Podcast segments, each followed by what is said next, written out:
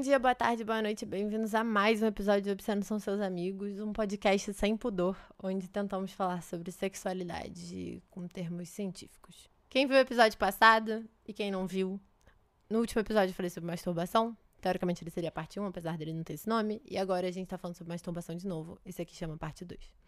Naquele episódio, eu tava me achando o verdadeiro Thomas Edison, assim, super inventiva, inovadora, dando a ideia de que maio fosse o mês da masturbação o Masturba Maio.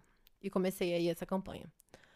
Só que eu acho que isso estava guardado em algum lugar do meu subconsciente, porque no dia 1 de maio, várias contas de educação sexual de países francófonos e anglófonos estavam ali dizendo que maio era o mês da masturbação. Aí fiquei assim, poxa, não inventei essa. Mas tudo bem, não tem problema, eu gostei. Que aí, aparentemente, eu estava fazendo parte de uma campanha internacional, sem nem saber, olha só que incrível. Trazendo esse negócio pro Brasil. E aí, no episódio passado, vou fazer um recap aqui rapidinho para quem não lembra ou para quem ainda não ouviu, eu falo um pouco sobre a história da masturbação internacionalmente, de como ela foi culpabilizada no livro do Tussaud, onde ele fala do onanismo e dos grandes males que a masturbação pode trazer. Eu falo um pouco da, re da relação da religião católica da igreja com ela e de como Freud vai tentar navegar esses turvos mares sobre masturbação, sexualidade humana. Depois eu falei um pouco sobre algumas dúvidas e mitos comuns em torno da masturbação e por último, a gente fez um exercício junto de como se masturbar gostosinho, uma session gostosa, delícia. Hoje eu vou falar de masturbação de novo, chama o episódio Masturbação Parte 2, vou falar de alguns outros aspectos, mas que também, enfim, lembram e se costuram com o episódio anterior. No episódio anterior, eu passei um super arroz e feijão, onde, como dever de casa, como diria minha sexóloga favorita, um crédito sexual de vocês se masturbarem todo dia. Eu espero que vocês estejam fazendo.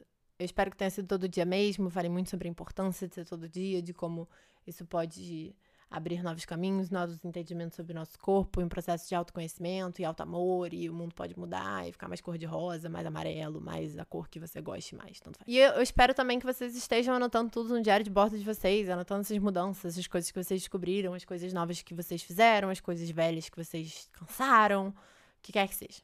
E nas redes sociais a gente fez um calendário de masturbação, onde eu dei várias ideias e deveres de casazinho simples cada dia, tipo, ah, nesse dia se masturba com privacidade, nesse dia se masturba ouvindo a playlist que a gente fez juntos, pra se masturbar. Nesse dia se masturba com a outra mão, nesse dia sobre efeito de álcool, enfim. E fui passando vários deveres de casa para vocês. Eu espero que vocês estejam lá nas redes sociais, no Instagram principalmente, mas nas outras que são ecos no Instagram, então, enfim, o conteúdo é o mesmo.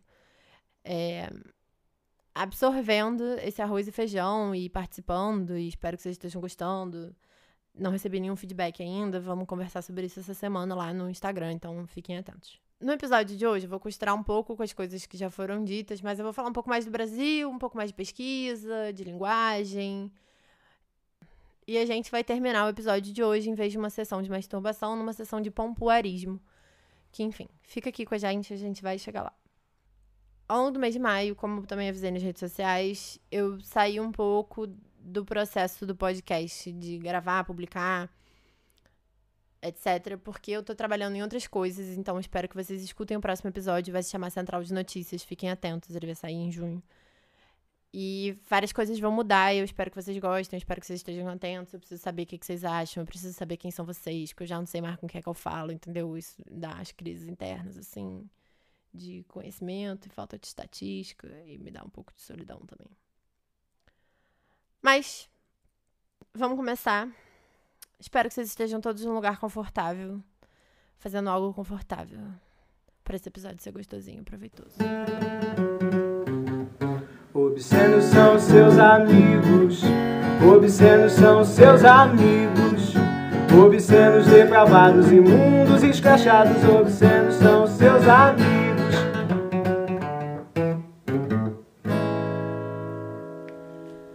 Masturbação, coisa curiosa essa, né? Mas tu. Aí, antes de eu falar sobre como é que se culpabiliza a masturbação, eu queria falar sobre o que é masturbação.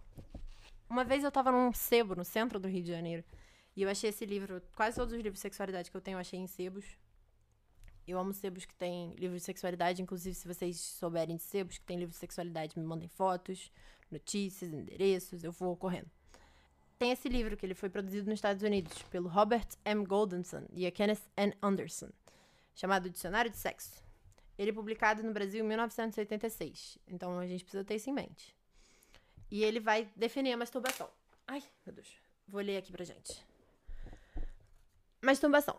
Forma de autoerotismo caracterizada pela excitação sexual através da manipulação dos órgãos genitais, especialmente o pênis e o clitóris. O ato geralmente é acompanhado de fantasias sexuais e pode envolver o uso de um aparelho mecânico, como um vibrador. Estudos indicam que aproximadamente 95% dos homens e 85% das mulheres se masturbam, em geral a partir dos 3 ou 4 anos de idade. A esse hábito, hoje considerado essencialmente inofensivo, já foram atribuídos particularmente todos os tipos de distúrbios mentais ou físicos. Todavia, ansiedade e culpa com relação à masturbação podem interferir na satisfação sexual adulta. Masturbação vem do latim masturbare, masturbar, e pode ser derivada de manu stuprare, violar a si próprio com a mão. A esse respeito, Karl Kraus, de, que viveu ali na virada do século XIX para o XX, manifestou-se dizendo: Uma mulher às vezes é um substituto bastante útil para a masturbação. É preciso, evidente, um bocado de imaginação. E aí tem várias outras definições para masturbação. Vou ler o nome. Tem equivalente pré-fálico de masturbação, fantasia de masturbação, masturbação anal, masturbação compulsória, masturbação feminina, masturbação infantil, masturbação mútua, masturbação psíquica, masturbação simbólica, equivalentes masturbatórios. É basicamente isso. Eu não vou ler tudo, porque senão, enfim, eu vou ficar lendo o livro para sempre.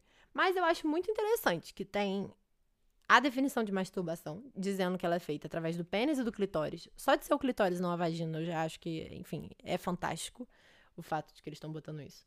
Esse dado de que 95% dos homens e 85% das mulheres se masturbam é de um estudo estadunidense, não é a realidade no Brasil, e eu vou falar de outros números daqui a pouco. Mas eu acho incrível que eles botam que a masturbação é feita com clitóris e depois tem um negócio falando masturbação feminina. Tipo, então masturbação sem um predicado, que é esse masturbação sem nada depois, não é masturbação masculina. Ela é masturbação comum e entende-se que ela é do homem. E a masturbação feminina é uma masturbação específica da mulher? Como é que funciona isso? Não me lembro a Simone de Beauvoir, porque a Simone de Beauvoir ela falava, as mulheres são sempre o segundo sexo. Homem sujeito, sujeito sem predicado, é homem. O sujeito mulher, ele tem sempre um predicado para especificar a feminilidade da coisa, né? Ler algumas outras definições aqui. Fantasias de masturbação. Imagens mentais vivenciadas durante a masturbação, que têm o efeito de aumentar a excitação sexual. Em geral, membros do sexo oposto, frequentemente nus, ai que heteronormativo, várias posições no ato sexual, cenas de filmes provocantes.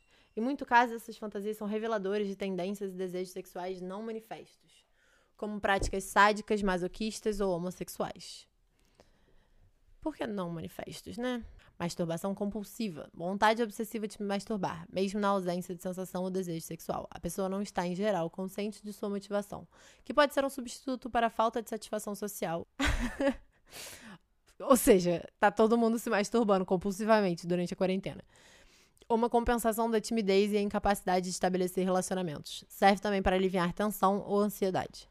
Masturbação feminina, vamos a ela. Uso das mãos ou de um instrumento apropriado para estimulação dos órgãos sexuais, por mulheres de todas as idades, como forma de alcançar o orgasmo. Muito engraçado, a primeira masturbação não tinha isso de alcançar o orgasmo, é só tipo. É gostoso, tá ligado?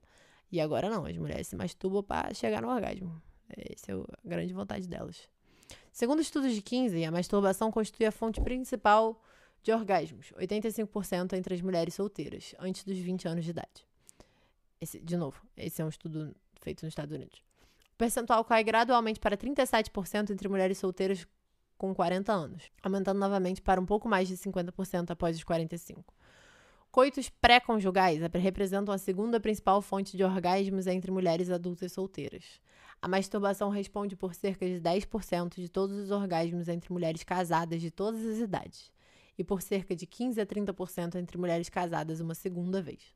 Nos grupos de idade dos 36 aos 50 anos, o uso da masturbação como fonte de orgasmos é aproximadamente o mesmo, em torno de 10%, que o sexo extraconjugal para mulheres casadas. Ou seja, ele está dizendo que as mulheres se masturbam para chegar ao orgasmo.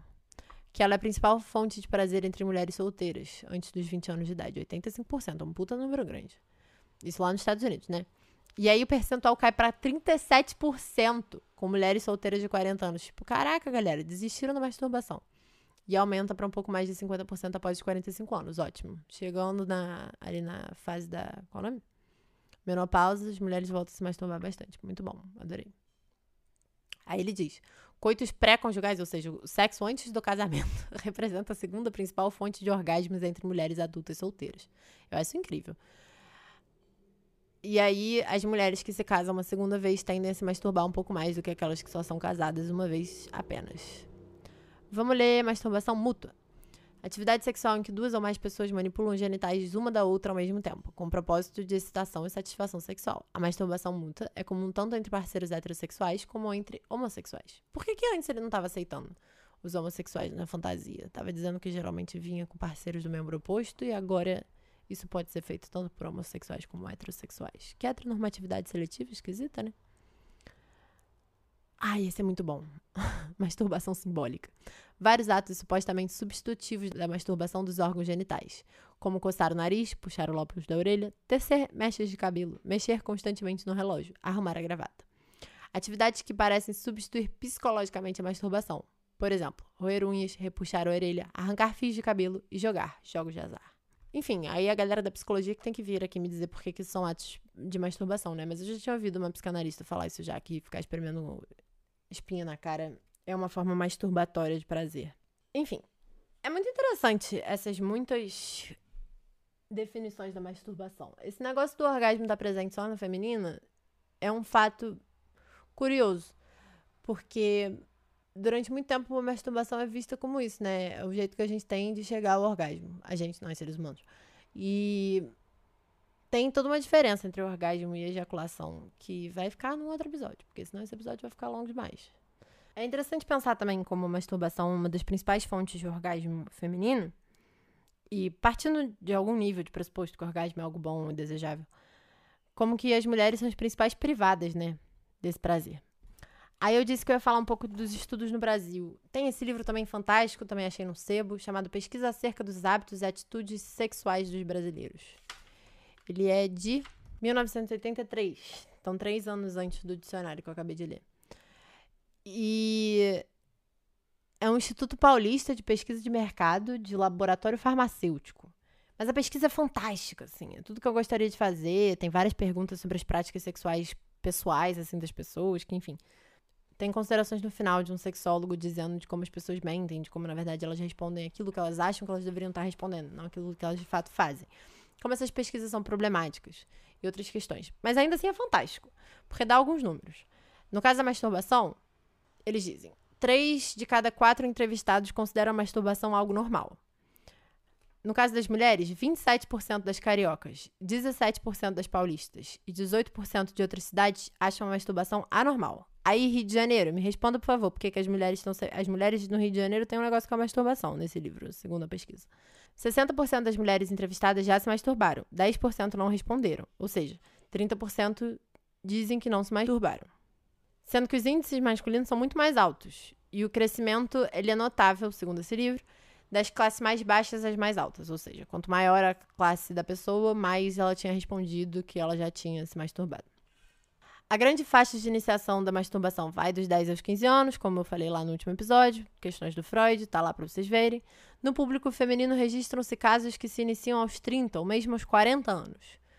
E aí, de novos números, 64% de outras cidades, 66% das paulistas e apenas 55% das cariocas se masturbam.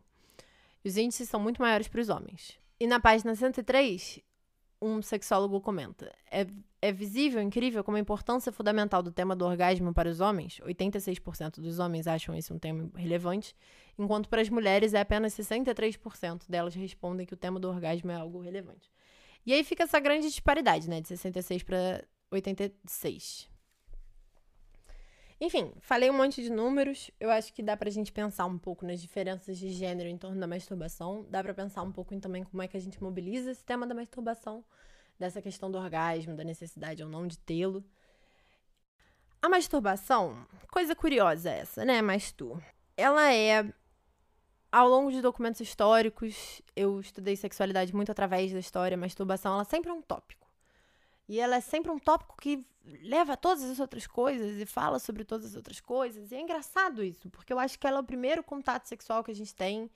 E mais importante do que isso, ele é o único contato sexual que a gente tem com nós mesmos. Isso faz com que determinadas instituições que querem controle do corpo e o controle do prazer do outro, etc., percam um pouco de controle porque agora você não tem mais alguém para te denunciar. Então, por exemplo, durante a Idade Média, tinha várias coisas que não podiam fazer. Sodomia é uma palavra que é tão utilizada que a gente nem sabe muito bem o que quer dizer sodomia. Dependendo, assim, mais ou menos do momento histórico em que se escreve sodomia, dá para supor que são relações homossexuais. Mas sodomia podia ser qualquer coisa que era ilícita perante os olhos da igreja. E se você tem uma relação sexual com outro homem, você é um homem, né? E aí tem uma relação sexual com outro homem, tem esse problema onde você agora, vocês dois estão ilegais, fazendo uma coisa que é proibida, e um de vocês é capaz de denunciar o outro. Então, tem algum certo controle, uma certa julgabilidade com a culpa, de a coerção, você pode torturar alguém para conseguir esse tipo de informação. A masturbação, ela, como ela é extremamente sozinha, é mais importante ainda que essas instituições façam, historicamente, né, na cabeça dessas instituições, pelos motivos delas, foi mais importante que elas fizessem um trabalho de culpabilização pessoal pela masturbação. Porque então, nessa prática que é extremamente individualizada, elas perdem o elemento de alguém poder denunciar outra pessoa. E aí perde um pouco do controle da vida sexual das outras pessoas, etc. Então, a masturbação é sempre um tópico que aparece, porque ela, ela é comentada desde sempre, ela é a primeira prática sexual que as pessoas têm, e ela é uma prática que, com o passar do tempo, teve um, uma, um esforço muito grande de se culpabilizar ela. E esse esforço ele veio de várias formas, assim, desde o Aristóteles falando que a forma em que as pessoas engravidavam, né, era que os homens tinham uma sementinha vital e eles depositavam essa semente vital dentro da mulher, que era como se fosse uma terra, então ele faz essa analogia da semente da terra, e a mulher é a terra e a água, e o homem é a semente. E quando você se masturba, você está gastando essa semente. Até, enfim, o fato de que não é uma coisa bem vista, bem quista aos olhos de Deus, enfim, vários motivos para se culpabilizar a masturbação. No episódio passado, eu falei sobre como é curioso que os homens são incentivados a masturbar, mas ao mesmo tempo isso não é feito de qualquer forma, né? Vai lá, se masturba, vai ser ótimo. Não.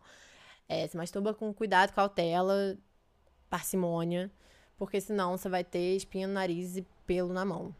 Sei lá mais o que, aonde. E várias coisas ruins que vêm com masturbação um discurso muito parecido se repete em termos de pornografia, mas a gente vai chegar lá daqui a pouco, porque eu ainda não tô lá na, na minha linha de raciocínio. Eu ainda estou antes disso. Que é de pensar a história da histeria. Eu quero fazer um episódio inteiro sobre histeria, história fantástica, vou colecionar vários documentos, a gente vai falar sobre ela em detalhes, mas aqui vai a parte resumida da história. A histeria foi essa doença. Então, teve o onanismo, né? O livro Onanismo lá nos anos no século XVII que eu mostrei para vocês. E esse livro ele vai falar sobre os grandes males da masturbação, que são males para todos os gêneros. As mulheres são mais afetadas, claramente, porque se elas se masturbam, elas sofrem muito mais que os homens, segundo o Tissot. Mas é um negócio horrível que afeta todo mundo. A histeria não. A histeria é uma doença particularmente de mulheres mais ou menos ali no século XIX. Quem fala disso é o Foucault, caso vocês tenham interesse em ler a história da sexualidade, ele vai falar disso lá. Tem uns outros autores que falam disso também. É só botar histeria, Inglaterra, vai aparecer um monte de coisa. Eu quero fazer um episódio só sobre isso, tá? E aí eu quero mandar todas as imagens lindas que eu tenho na minha cabeça, os documentos históricos fantásticos que tem sobre esse período. Mas não vai ser agora. Então a gente tem que segurar nossos cavalos, que eu tô muito animada para dizer assim para vocês. Vou botar tudo no Instagram pra vocês verem, mas é mentira, não vou botar não. Resumo, vou tentar resumir, porque eu sou uma pessoa muito prolixa. Ó, presta atenção que, que acontece? Século XIX, mais ou menos ali, Idade Vitoriana. Idade Vitoriana é muito chamada como a grande idade de repressão do sexo. Ou, na verdade, eles são, na verdade, muito sexualizados, os vitorianos. Vitorianos tem a ver com a rainha Vitória lá da Inglaterra, né? A galera desse período, que ela era rainha. Isso é uma confusão de se eles eram reprimidos ou se eles eram hipersexualizados. Eu tô no lado da galera que diz que eles eram reprimidos, em parte por causa desse negócio da histeria, que era uma doença terrível que acometia mulheres. E a histeria, os sintomas dela podiam ser todos os sintomas do mundo. Podia ser dor de cabeça, sono, alegria, euforia, mudanças de ideia, calor, frio. Tem um livro que vai ficar no episódio sobre histeria, o nome do livro. Que ele tem, tipo, 75 páginas de, dos diferentes sintomas da histeria. Só que aí, o que, que, que isso abre o precedente? A partir do momento que você diz que basicamente qualquer coisa que uma mulher faça pode ser um sintoma de histeria. Qualquer mulher tá doente. Especialmente na sociedade machista, fácil. Mulher tá me enchendo saco, histérica. Como é que se curava a histeria? Mandava as mulheres pro hospital. E aí, no hospital, os médicos tinham que masturbar as mulheres. Ó, ó, aqui, o link com o tema de hoje. Tinham que masturbar as mulheres para que a histeria fosse curada. Então elas tinham que massagear o interior do útero, não se chamava masturbação, né? A gente não, a gente não dá esses nomes chulos para uma prática médica importante e séria de estupro social. É, então os médicos eles iam lá, basicamente estupravam essas mulheres, porque enfiavam as mãos dentro dos úteros delas e masturbavam elas acabava que algumas mulheres gostavam daquilo, então na verdade elas ficavam, ai meu Deus, olha eu histérica de novo. Voltei aqui, cadê aquele médico bonitinho que estava aqui semana passada? Mas em geral era um abuso terrível, socialmente condenável. Inclusive, quando as pessoas falam, ah, porque a mulher é louca, vem um pouco disso, de dizer que qualquer coisa que a mulher faça é loucura, ela é histérica e nervosa e. Vem disso, ó, bases históricas para os nossos preconceitos sociais. Só que aí, um médico, coitado, estava masturbando lá as mulheres, abusando delas, com consentimento social da monarquia, dos outros médicos que estavam acima dele, dos homens, dessas mulheres que levavam elas pro médico, do abuso social ali feito. E aí ele quebrou a mão, de tanto ficar massageando o interior do útero das pessoas. E aí falaram: ah, não é possível.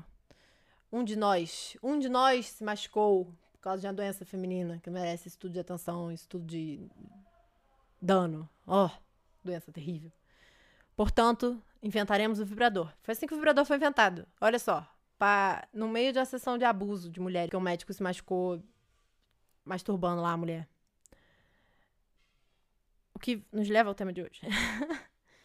de como se os homens não podiam se masturbar, porque eles tinham pelo na mão, não sei o quê, mulheres se masturbarem, um troço assim, nossa senhora. Tá maluco. Tanto é que o negócio do Freud, que eu falei no episódio passado, que ele diz que a mulher que não supera a masturbação, enfim, prazer vaginal, prazer clitoriano, ela é, na verdade, matura. E ela tem que, né, sentir prazer pela vagina. Sendo que existem diversos estudos que mostram que a maior parte dos prazeres das mulheres, 80% das fontes orgásmicas das mulheres é o clitóris, não a vagina. Aí o Freud fez esse favor aí para nós. Mas aí teve essa doença inventada, chamada histeria, onde um cara machucou a mão, aí inventaram o vibrador. E aí, falando sobre como mulheres não podiam se masturbar, sobre como a igreja, lembra que eu falei no início do episódio, há 10 minutos atrás, sobre como a igreja começa toda uma institucionalização da culpabilização da masturbação, e esse negócio da histeria todo, e esse negócio de como era absurdo as mulheres se masturbarem, mas ao mesmo tempo era a forma que eles resolveram para essa doença que eles inventaram que não existe, de resolver a doença era masturbar as mulheres, e toda essa confusão toda a masturbação ela continua sendo um tema que está em basicamente qualquer coisa que você fale sobre sexualidade, a masturbação aparece, porque ela é o primeiro, ela é mais importante, ela é o último dos atos sexuais, o primeiro, né? Do pó viemos ao pó retornaremos. Então, na masturbação começamos, na masturbação terminamos. Então, como eu já disse para vocês umas 389 vezes, eu estudei pornografia e aí a masturbação ela aparece de novo. Porque a pornografia, o grande mal dela é que ela faz as pessoas se masturbarem, né? Já pensaram nisso? Tem esse livro chamado Esses Livros que se leem com uma mão só. Se leem com uma mão só porque, enquanto uma mão está segurando o livro, a outra mão está masturbando. Do Jean-Marie Guillemot, eu recomendo leitura para quem quiser. E ele vai falar que o Rousseau, vocês lembram do Rousseau, da Revolução Francesa? É, então, ele mesmo, olha só. Ele vai falar que esses livros pornográficos, eles são suplementos perigosos. Porque não existe erotismo senão no corpo oferecido em seu gozo.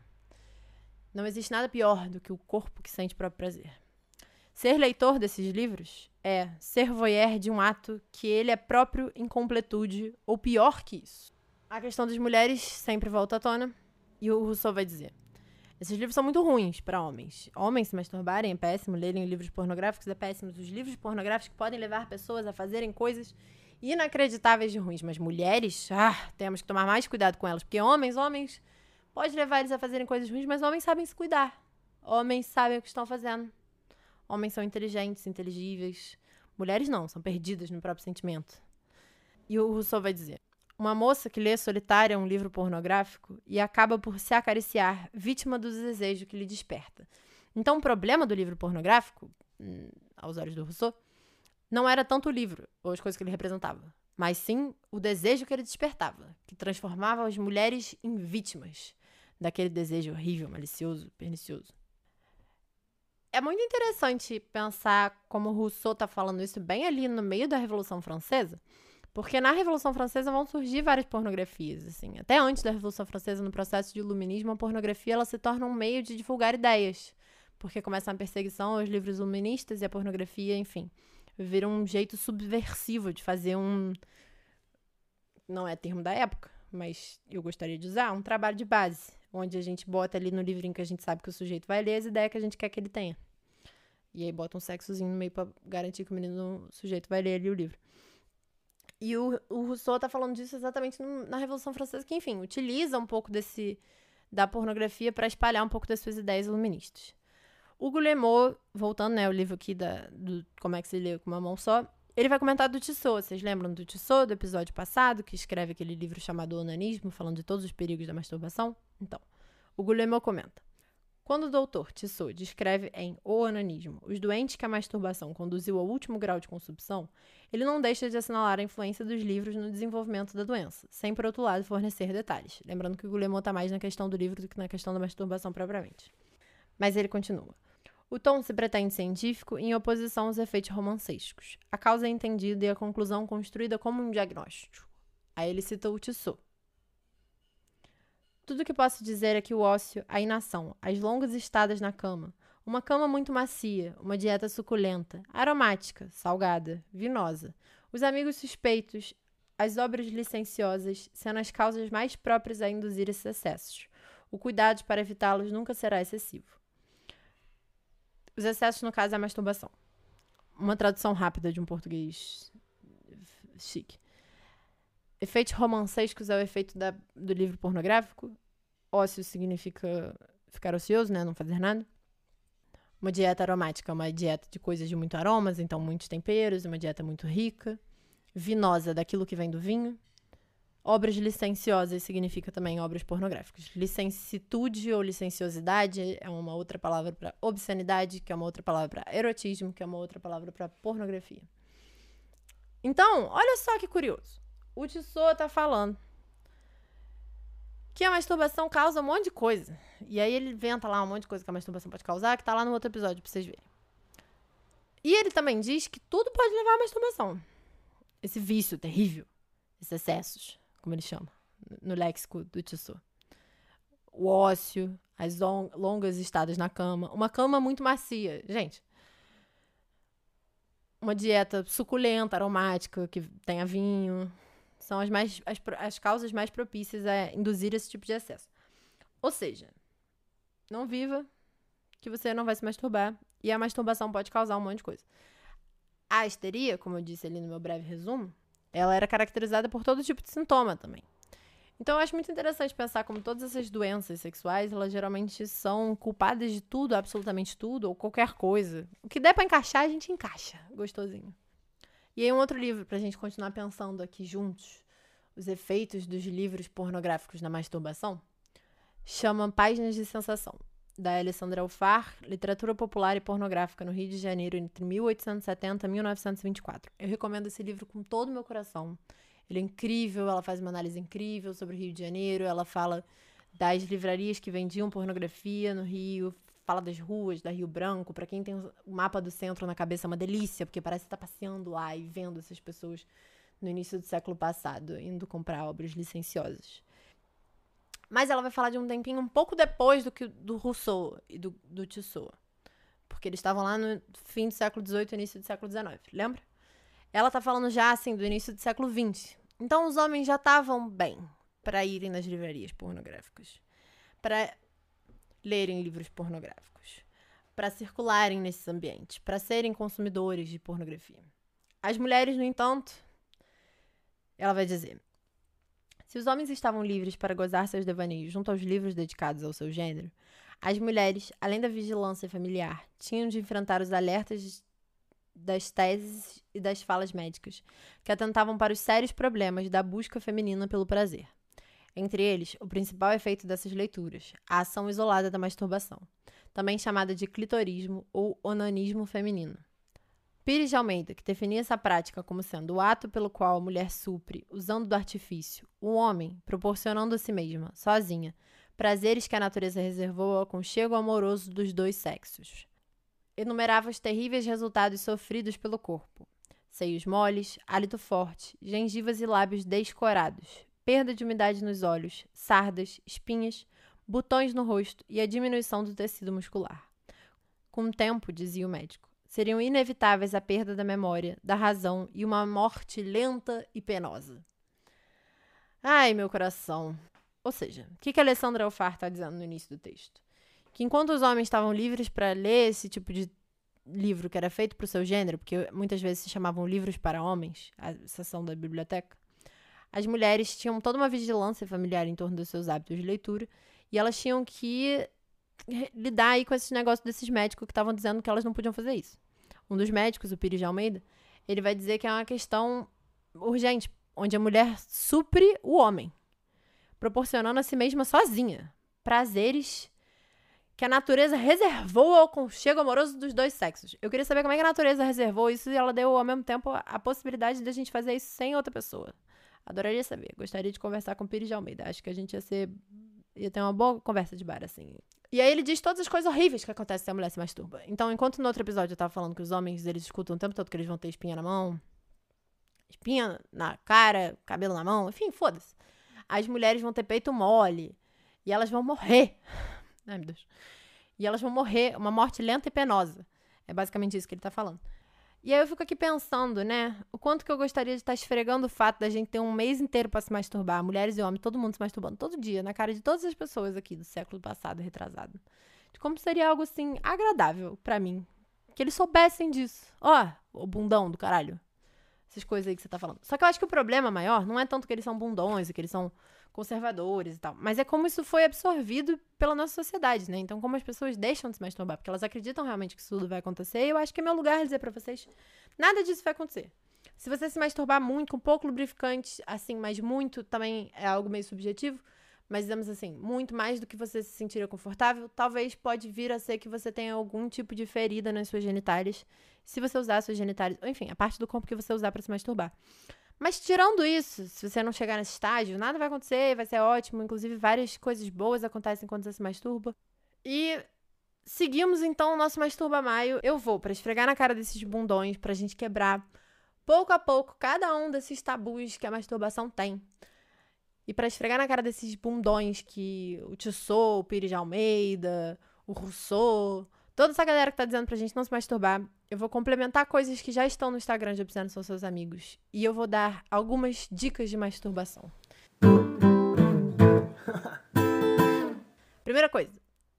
Ocupar sua cabeça com outras coisas que não seja a masturbação em si. Então, pode ser, claro, que você possa ler um livro pornográfico, sei lá, fica aí a dica. Tá com a mão na sua genitália e a cabeça em outro lugar. Eu lembro que eu aprendi esse truque com uma sexóloga contando que ela estava lendo livros sobre a Revolução Francesa. Eu achei isso fascinante, porque os livros que eu tenho sobre a Revolução Francesa não são nem um pouco tranquilos. Eles têm muito sangue e eu não conseguiria me masturbar pensando em todas as cabeças que foram cortadas e rolaram Champs-Élysées abaixo. Mas ela disse que ela estava lendo ali o livrinho dela de Revolução Francesa e aí foi a primeira vez que ela teve orgasmos múltiplos. Orgasmos sequenciais. Eu vou chegar nessa diferenciação daqui a pouco. Então, talvez deixar sua mão fazer um negócio e a sua cabeça estar em outro lugar seja algo prazeroso. Fantasie sobre si mesmo, os espelhos. Uma dica excelente é você agarrar sua própria bunda, porque lembra o seu corpo de quando você transa de quatro. Então, fica aí uma coisa rápida, fácil, simples, acessível, barata e de graça. Você pode esticar e apertar as pernas, assim, e a tensão ao redor do músculo do seu escroto, dos lábios genitais, pode ser excitante. Você pode mirar pra bagunça. Então, fazer uma festa. Abraça a ideia de que você vai se sujar de qualquer jeito. E aí suja tudo mesmo, de lubrificante, de suco de laranja, de mel, de o que você quiser se sujar. Tenha brinquedos, brinquedos excelentes, dica para quem quer se masturbar gostosinho, vai ter um episódio sobre isso no futuro. Carregue seus brinquedos, é muito importante. Mantenha eles carregados, não tem nada pior do que você estar tá no meio da sessão ali e a bateria do brinquedo acabar. Você pode ver vídeos de pessoas se masturbando e aprender novas formas de se masturbar. No episódio passado, eu falei de dois sites que vocês podem ir lá ver no arroz e feijão daquele episódio para ver pessoas se masturbando. Se masturbe sem as suas mãos. E aí, eu postei isso no Instagram, né? E aí as pessoas vieram falar comigo e falaram assim: Meu Deus, como assim? Impossível. E aí eu falei: Você pode botar um brinquedo no meio das pernas e se esfregar em algum lugar. E aí a pessoa falou: Ah, eu achava que era tipo sem minha genitália. Sem poder tocar em nada. E eu falei: Não, pode, toca coisas. Só bota sua mão em outro lugar, na sua cara, sei lá. E o que me leva ao próximo pronto. Explora o seu corpo. Você pode botar seu dedo na sua boca, no seu peito, no seu mamilo, no seu lóbulozinho da orelha, em todos esses lugares que eles disseram que é péssimo. Você pode colocar na agenda. Ah, e o próximo ponto é excelente. Foi uma ideia que veio a partir de uma conversa com um amigo meu. Que é de colocar um alarme especial na sua agenda. E aí, quando você ouviu, o seu corpo vai saber que é hora da ação. Só que aí eu lembrei que aquela série Sherlock, que a série chama só Sherlock, tem a Irene Adler, que é tipo a femme fatale lá dele, que é uma mulher gostosa, sensacional. As falas dela são incríveis. E ela pega o celular dele e troca para quando ela manda mensagem, ele receber um gemido dela. Então toda vez que ela manda mensagem, o celular dele faz. Ah. Só que aí é incrível isso. E aí eu fiquei com essa ideia de sugerir para vocês que vocês façam a mesma coisa. Talvez vocês possam pedir um áudio para um amigo de vocês mandando um gemido, ou ficar até o final do episódio, porque eu vou dizer mais um negócio sobre esse negócio de gemidos na internet e botar no celular para tocar. Ou então pedir pro seu amor, por exemplo. Você pode falar, amor, me manda um áudio de você gemendo. Aí bota isso pra ser o toque da mensagem do seu amor. Aí toda vez que o seu amor te mandar a mensagem, vai ser o celular, vai fazer, ah, e aí você fala, ai, que delícia. E aí vai ter essa vontade de se masturbar, talvez. Próximo ponto. Tomar um banho no chuveiro na banheira é uma ótima forma de se masturbar. Próximo ponto. Fazer brincadeiras anais. Se lubrificar todinho. Eu já falei 289 vezes, mas eu vou falar de novo. A pele é o maior órgão sexual que a gente tem. Então, dá atenção para sua pele, carinho, amor, tudo que ela precisa. Você pode se provocar, se provocar uma excelente forma de se masturbar, que aí você fica ali bem se sentindo atiçado para chegar ali naquele momento gostoso, orgásmico, se é que você quer orgasmar. Você pode se masturbar sem querer ter um orgasmo, também é válido, muito importante conhecer coisas ali da prática do momento. Você pode se seduzir com afrodisíacos. Aí, o que são afrodisíacos? Talvez você não saiba. São coisas que a gente come que dão um aumento de libido. Isso não é cientificamente provado que os alimentos dão aumento de libido, mas às vezes dão porque a relação que a gente tem na nossa cabeça com aqueles alimentos. Alimentos que são conhecidos como afrodisíacos são chocolate, mel, morango, amendoim. E aí, para algumas pessoas, cerveja, vinho. Eu lembro que eu conheci uma menina que ela morria de tesão em amendoim. E aí, quando a gente ia pro bar, sabe aqueles caras que vendem amendoim na ruazinha do bar? Então, ela não comia aquilo de jeito nenhum, que ela dizia que senão ela ia sentar em cima de todo mundo que aparecesse na frente dela, que amendoim dava um tesão louco pra ela. Então, você pode usar afrodisíacos. Você pode fazer pompoarismo, a gente vai fazer uma sessão daqui a pouquinho, fica aqui comigo. Você pode ter orgasmos múltiplos. Aí, eu falei dessa diferenciação, vou explicar agora. Orgasmo múltiplo quer dizer mais de um orgasmo ao mesmo tempo. Por exemplo, quando você tá com a mão no seu pênis e no seu cu e você tem um orgasmo. Ou uma mão no clitóris e na vagina. Ou nos testículos e na orelha. Ou nos mamilos e nos ânus. Ou nananã, no lóbulo da orelha. Enfim, isso é múltiplo. Orgasmo em série é quando você tem um orgasmo, outro orgasmo, outro orgasmo, outro orgasmo. Mas a gente chama orgasmo em série de orgasmo múltiplo, sei lá por quê. Então, agora tá explicada a diferença. Você também pode ter orgasmos em série. Pode ser uma excelente atividade. Tipo, meta de hoje. Vou ter vários orgasmos, um depois do outro. Não sei como é que vou fazer isso. Vou descobrir agora. Pega o diário de bordo. Escreve algumas coisas ali que te dão as ideias de como é que você pode chegar nesse lugar. Uma outra coisa que você pode fazer para ser gostosa da sua masturbação é ter um orgasmo. A masturbação é uma técnica de se tornar orgásmico. Você não consegue gozar? Pode acontecer. Muitas mulheres não tiveram orgasmo ainda. Se masturba até rolar. E aí, quando você então vier a se masturbar, tem um orgasmo. Vários. para se recompensar por todos que você não teve ao longo da vida. Você pode se masturbar com outras pessoas, lado a lado, frente a frente, em outros quartos, se gemendo para vocês se ouvirem. Vocês podem cada um no seu, se assistindo, ou cada um fazer o do outro. Tem uma história de uma sexóloga que ela foi pra universidade e aí ela tinha um roommate, né? Eles dois dividiam um quarto. E aí eles faziam uma corrida de masturbação. Então, cada um ficava de um lado da cama, ela se masturbava, ele se masturbava, eles se olhavam, e aí a, a brincadeira era quem gozasse primeiro ganhava. Acho isso legal, ficar em uma proposta. Você pode fazer barulho, porque gemer pode te fazer melhor em transar. Olha só que doideira. O mesmo vale para masturbação. Se você não é muito de fazer sexo ou de se masturbar, não gostar de gemer pode te levar lá. É meio que um fake it till you make it, que é uma expressão em inglês que significa Finge até acontecer. E gemer ajuda, porque é um estímulo sonoro. E o seu próprio gemido é gostoso do seu corpo ouvir. Você pode diminuir o ritmo. Por que, que você passaria horas nu e beato, de bobeira, deitado na cama, mexendo nos seus genitais quando tem e-mails a responder, ligações para atender, lista de compras a cumprir, sei lá o que de coronavírus para fazer, notícias para ler, surtos para ter, mas então você pode tirar um dia para tentar um método nu e beato. É o nome do método, onde você deita nu e fica lá e se masturba até sei lá quando, sem muita hora para acabar, sem deixar a cabeça ficar ali na lista de tarefas que você não terminou de cumprir. Você pode usar a sua mão não dominante. E mais importante do que qualquer, absolutamente qualquer dica que eu dê para vocês é permaneça curioso sobre todas as outras coisas que você pode fazer. E agora, minha língua tá cansada de falar. Vamos fazer uma sessão de pompoarismozinho. Pompoarismo é quando você fecha os músculos do seu assoalho pélvico. Então, todo mundo entre o ânus e a genitália que você tiver tem um músculozinho. Você pode botar a mão ali. E aí você pode internamente fechar ele. Tem uma diferença grande entre fechar o assoalho pélvico e fechar o ânus. São músculos diferentes.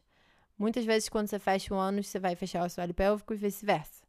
Mas não é fechar o ânus que a gente vai se, se propor agora. É fechar o assoalho pélvico. É muito, às vezes é muito difícil para quem já sabe o que, que é fazer isso sem estar tá fazendo. Então eu tô falando isso e tô fazendo agora. E aí eu queria que a gente fizesse juntos. Para que fazer pompoarismo? Bom, tem a resposta longa, a resposta curta. A resposta curta é um exercício, é bom para você. A resposta longa vai vir num episódio no futuro. Então, como é que a gente vai fazer essa sessão de pompoarismo hoje? Eu vou falar um, e quando eu falar um, vocês vão apertar. Quando eu falar dois, vocês vão soltar. Só isso. Um, dois. Um, dois. Um, dois. Um, dois. Um, dois. Um, dois. Um, dois. Chega por hoje. Não quero ninguém machucado amanhã. Essa foi a sessãozinha de pompoarismo. Vamos para arroz e feijão? O arroz e feijão de hoje, ele é simples, ele é fácil, ele é tranquilo, ele é rápido. Ele é manter o arroz e feijão que vocês já estavam fazendo, que é seguir firme e forte aí no esquema do Masturba Mais, se masturbar todo dia. Se possível, ter um diário de bordo, escrever sobre essas experiências nesse diário de bordo. Mas agora eu queria também apresentar para vocês um site chamado Sounds of Pleasure, vai estar na descrição desse episódio.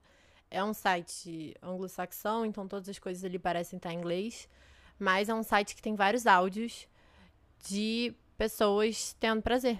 Então, achei legal. Eu trabalho com áudio, vocês estão ouvindo um áudio, tem sentido para mim recomendar esse tipo de coisa, especialmente porque no último episódio eu falei do site que tinha os vídeos das pessoas tendo orgasmos e era só o rosto delas gravado e tal. Então, parece que esse site tinha uma complementariedade, um, um outro aspecto da mesma coisa. Parece que tem gente lendo, narrando histórias sexuais, contos. Então é isso, esse é o arroz e feijão. É ver esse site e permanecer aí no Mais Turma Maio. Chega por hoje, né? Um beijo! Alguns agradecimentos. Eu agradeço demais a Papel Lacarte por fornecer a logo de Obsceno São Seus Amigos e ao Francisco Maciel Pires pela vinheta. O contato deles está na descrição desse episódio. E eu acho que tá bom, né?